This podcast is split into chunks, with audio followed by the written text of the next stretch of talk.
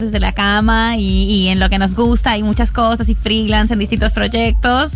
Y ahora me parece que esto viene como anillo al dedo pues nos estamos dando cuenta de que quizás compramos una estafa. Claro al final soy tu propio jefe. Hice, todo esto por Nara todo esto por Nara. Dejé claro Claro, como de repente decís como, bueno, antes era una jornada laboral de 12 horas, pero te pagaban aguinaldo. Y acá yo estoy como ahorrando, bueno, no. Dame, dame, dame la empresa y la remera de la empresa. Quiero la remera de la empresa y la virome, las viromes y la taza. No sé dónde. Yo Quiero todo. me pongo la camiseta si me lo piden ahora, me la pongo.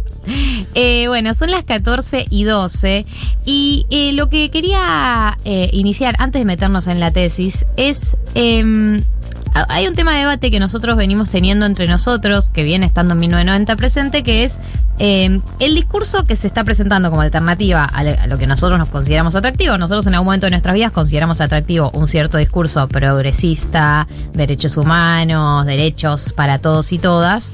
Y ahora hay una alternativa a ese discurso, un, un estilo de vida distinto, una mirada de mundo distinta. Y la pregunta es, ¿qué es lo que tiene para ofrecer ese discurso alternativo? Eh, y desde dónde habla. Para eso, por ese motivo, hemos traído el día de la fecha a eh, Eyal Moldavsky a que traiga su tesis que está vinculada a este tema y que ya está con nosotros. Bienvenido, Eyal, a 1990. Hola, ¿cómo andan? Buenas tardes. Buenas tardes, qué bien se escucha. Hola, Eyo, ¿cómo estás? ¿Te puedo decir Eyo? Vale. Pueden decirme, podés decirme Eyo. Eh, estoy muy contento de estar en este programa, programa del que soy, además de oyente fanático, eh, y particularmente soy uno de los principales promotores de la reunión de TikTok que hace los domingos Martín Slipsup. La acuerdo. La, curaduría de TikTok que hace Martín los domingos. Eh, me drogo con TikTok en la semana básicamente y lo bueno está socializar. No, pero, pero, lo que haces es realmente tan sofisticado. O sea, porque yo miro los, los, las reuniones de TikTok de muchas personas, pues no tengo TikTok. Soy como una consumidora eh, así como por, por... En las sombras. En las sombras. Y lo que vos haces, o sea, la, reunión que vos lográs, cuando no la puedo ver el domingo me la guardo para el lunes, pero quiero que sepas que nunca dejo de mirarla. y te lo comento. Eh, vale mucho la pena. muy bien, bueno, muchas gracias. Y gracias a ello porque tu elogio viene de la filosofía. O sea, la filosofía eh, me está elogiando, básicamente. Sí, sí, totalmente. Y no sé si me quedan amigos, amigas a los que no les haya dicho, mírate esto que hace Martín. Y cuando, me, cuando encuentro a alguien a quien no se lo dije, me pongo contento de vivir ese momento. ¿Y el qué tesis ha traído a 1990 al día de la fecha?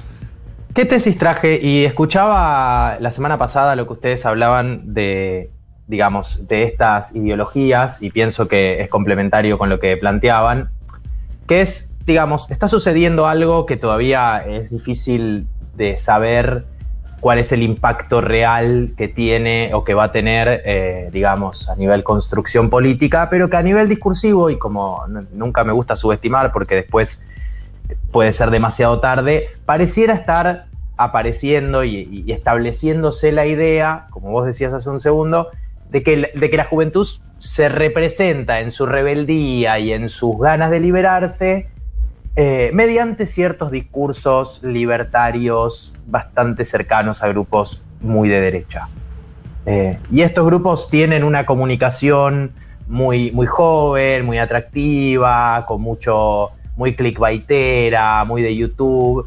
Y pienso que son, em, digamos, ideologías que no tienen eh, ningún reparo en usar cualquier tipo de herramienta a su alcance para llegar a más y más gente. Reparos que nosotros, digamos, o quienes pertenecemos a otra ideología a veces tenemos. Y me preocupa algo que ustedes también hablaban la semana pasada, la falta de un programa atractivo por momentos, digamos así como mainstreamero, a nivel no solo económico-político, sino a nivel afectivo-emocional. ¿Qué es mi tesis? Digamos. ¿Cuál es mi tesis? Hoy para empezar a hablar que esta ideología libertaria, individualista, profundamente individualista, si triunfara, si el mundo creciera de la forma en la que ellos, ellas lo conciben, el mundo que tendríamos sería un mundo mucho más solitario, estaríamos todos mucho más solos.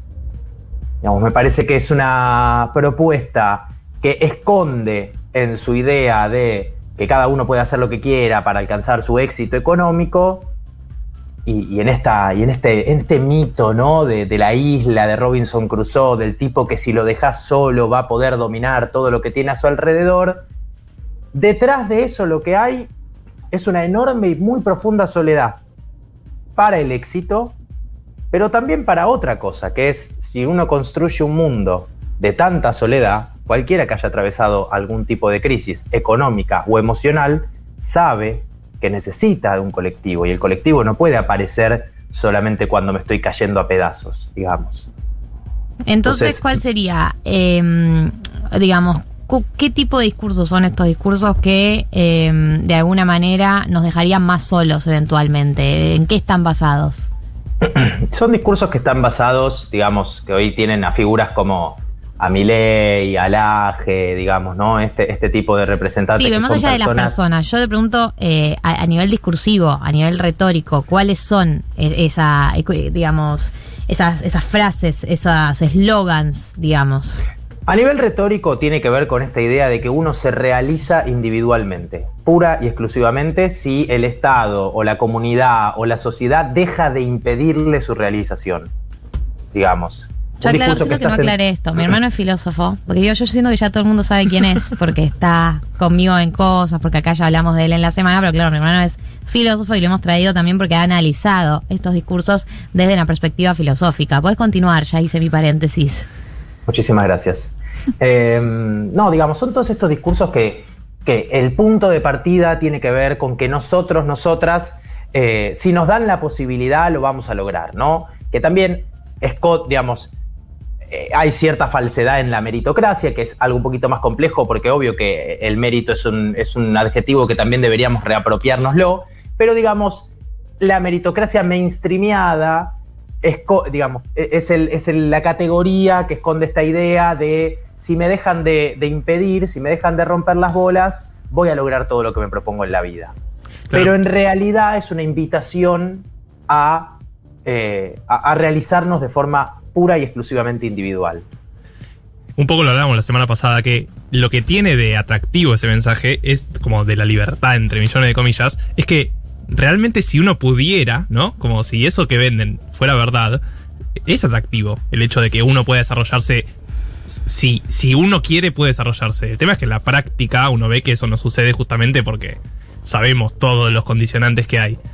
Ahora, ¿cómo, cómo discutís discursivamente eso si está basado eh, en algo que no es con argumentos. Claro, además, ¿cómo, ¿cómo, vas desarmando una idea que, que, o sea, la superación, como que parecen ser valores positivos, esta cosa del, self-made man, de la persona hecha a fuerza, como, y también eh, promover mucho la voluntad, ¿no? Como, como esto de, depende de vos, si sos una persona disciplinada y voluntariosa y por voluntad haces las cosas, eventualmente el resultado va a ser positivo, que yo creo que esta tesis tiene todo que ver con la entrevista que vamos a hacer, eh, de cómo estos discursos y estas narrativas de, la soledad y de, y de la auto, el, el éxito eh, independiente como una fórmula que triunfa, han permeado muchísimo el universo laboral, eh, pero además de eso, yo creo que de en lo afectivo hay una, hay una, yo no sé de dónde, o sea, hace cuánto viene esta idea de que, de que sos muy bueno eh, o sos mejor, como que sos moralmente mejor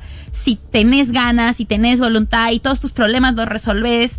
Y la verdad es que yo creo que lo que nos ha mostrado este tiempo, pero lo que nos ha mostrado también cualquier persona que haya tenido un conflicto eh, emocional o, demás, es lo único que te salva son los afectos. O sea, es la, es la, es la red, es sostenerte, es reconocerte como vulnerable y, y, en un momento que eso estaba en el texto que nos pasaron para estudiar esta tesis que leímos. Em, y en un momento eso pareció como una, una fórmula del triunfo y ahora nos damos cuenta de que estamos precarizados eh, de que esa soledad es precarizante y no solo en términos laborales, sino también en términos afectivos, ¿no? Que nadie se levanta de una depresión si tiene ganas, si le mete ganas. Es la gente que está a tu alrededor y poder exponerte a la gente que está a tu alrededor y reconocerte falible. Eh, la forma de salir y, esta, y esta trampa como en la que caímos es de una enorme complejidad porque esto está mal visto también, como reconocerse de esta manera. Es que mm, algo de lo que planteas el texto de, de Virginia Cano, que es te vendieron que emanciparte era la soledad era emanciparte, claro. ¿no? Te vendieron que la soledad, que hacer todo solo, eh, de ser tu propio jefe, pero a nivel afectivo también, que hacer todo solo era la emancipación, era la liberación, y al final sos cómplice de lo que quiere el sistema, que es que cada vez estemos más solos, de que, que no nos organicemos, de que no estemos en comunidad, de que no nos cuidemos, de que no pienses en el otro. Digo, como que te vendieron un discurso emancipador del tipo, you can do it, hacelo por tu cuenta, no te apoyes en nadie, eh, todos los niveles. Y de repente te levantas un día y primero no, no podés solo. Y segundo, estás siendo cómplice de en realidad del status quo. No hay nada emancipador en creer que no necesitas a nadie. Claro, para mí hay, hay tres pilares que hay que, que hay que rascar para empezar a desarmar estos discursos, no solo desde una discusión económica, ¿no? Porque son discursos que tratan de que solo hablemos de la economía como si la economía estuviera disociada del afecto, ¿no? Y de, lo que pasa en la vida a nivel individual y personal. Entonces, por un lado, me parece que hay que recuperar algunas categorías que nos robaron, como por ejemplo la idea de libertad y la idea de la realización. Por el otro, yo creo que estos son discursos que se fagocitan, digamos que se alimentan de dos puntos centrales. Por un lado, la crisis.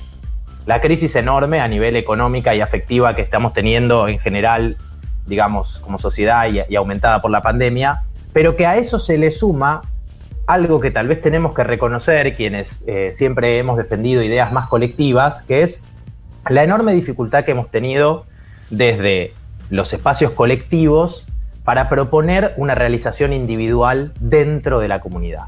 ¿no? Digamos, las, ejecuciones colectivas históricas suprimen en general, en buena medida, a la individualidad. Y evidentemente la gente, con todo derecho, tiene ganas de aprovechar su vida, que es la única que tiene y bastante corta es. Entonces también creo que se alimentan de la dificultad que tuvimos nosotros para poder responder cómo se va a realizar el individuo dentro de lo comunitario y no cómo vamos a olvidarnos del individuo dentro de lo colectivo. Y por otro lado, eh, me parece que tenemos, volviendo a lo primero, que rascar y salir un poco de esta cosa, de esta discusión solo económica, porque verdaderamente creo que es una teoría que detrás tiene una muy, muy, muy profunda soledad. Y si vos, porque y aparte es una teoría que le habla solo a los que tienen éxito, ¿no? Es una teoría que lo que te vende que es que vos lo vas a lograr. Entonces deja afuera a absolutamente cualquiera que quede en el camino. Pero incluso si lo lográs, y esta es la otra pregunta, incluso si lo lográs, incluso si tenés éxito, ¿cuál es el mundo que te está esperando ahí? ¿El que lo lograste vos solo? ¿Con quién lo querés compartir ese éxito? Hay un, es, es mentira la idea de que nuestro corazón en soledad, lleno de contradicciones y, y deambulando por este mundo que es sumamente doloroso, va a ser más feliz solo. Y en todo caso, si no, fuera, si no alcanzara la felicidad, entonces cualquiera que vivió alguna situación triste, dolorosa, traumática de su vida, sabe que no hay nada más efectivo que estar con alguien al lado. Entonces esa es la discusión que también tenemos que recuperar para no permitir que este tipo de movimientos avance olvidando todo lo que lo rodea. Sí, sí, estoy de acuerdo. Creo que también eso, vos marcabas un punto antes que es como, un, que es que creo de donde se agarraron estos discursos, que es eh, eso, cómo, cómo se realiza individualmente una persona dentro de un proyecto colectivo y qué rol tiene la individualidad dentro del colectivo. Creo que es una pregunta para hacerse, Mm. porque creo que si bien todos eh, tenemos el deseo de apoyarnos en otros y de ayudar a otros y de, eh, de fijarse en la persona que tenés al lado que esté bien también, obvio que una parte nuestra también quiere destacarse, quiere tener su propio proyecto, no quiere ceder todos sus deseos en pos del colectivo, algunos tenemos deseos que queremos realizarlos igual, como la convivencia de no tener que cederlo todo en pos del colectivo, sino ceder una parte en pos del colectivo y que tengas un espacio todavía para tus propios deseos individuales.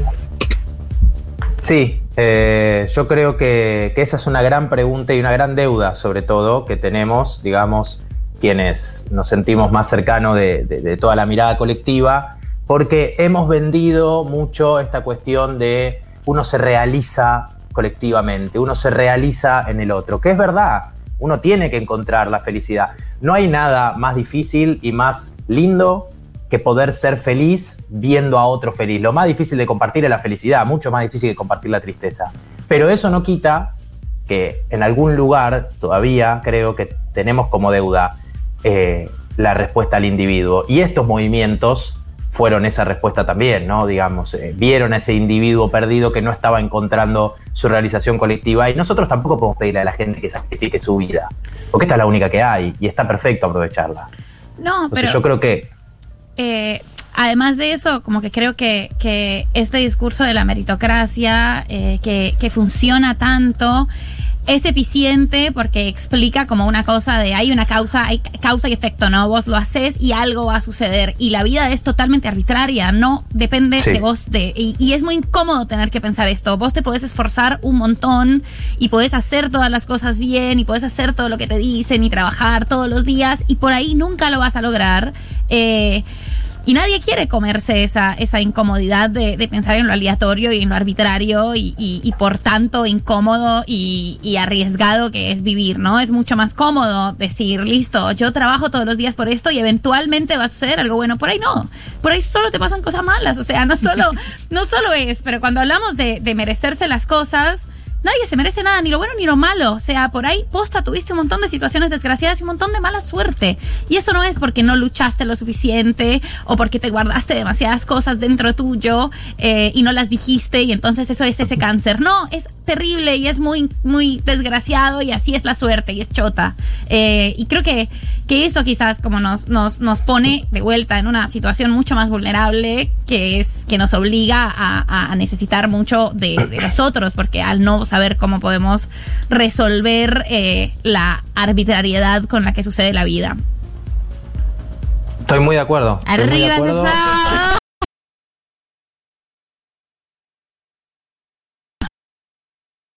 Sábado. Ey, qué abajo que están todos, ¿por qué?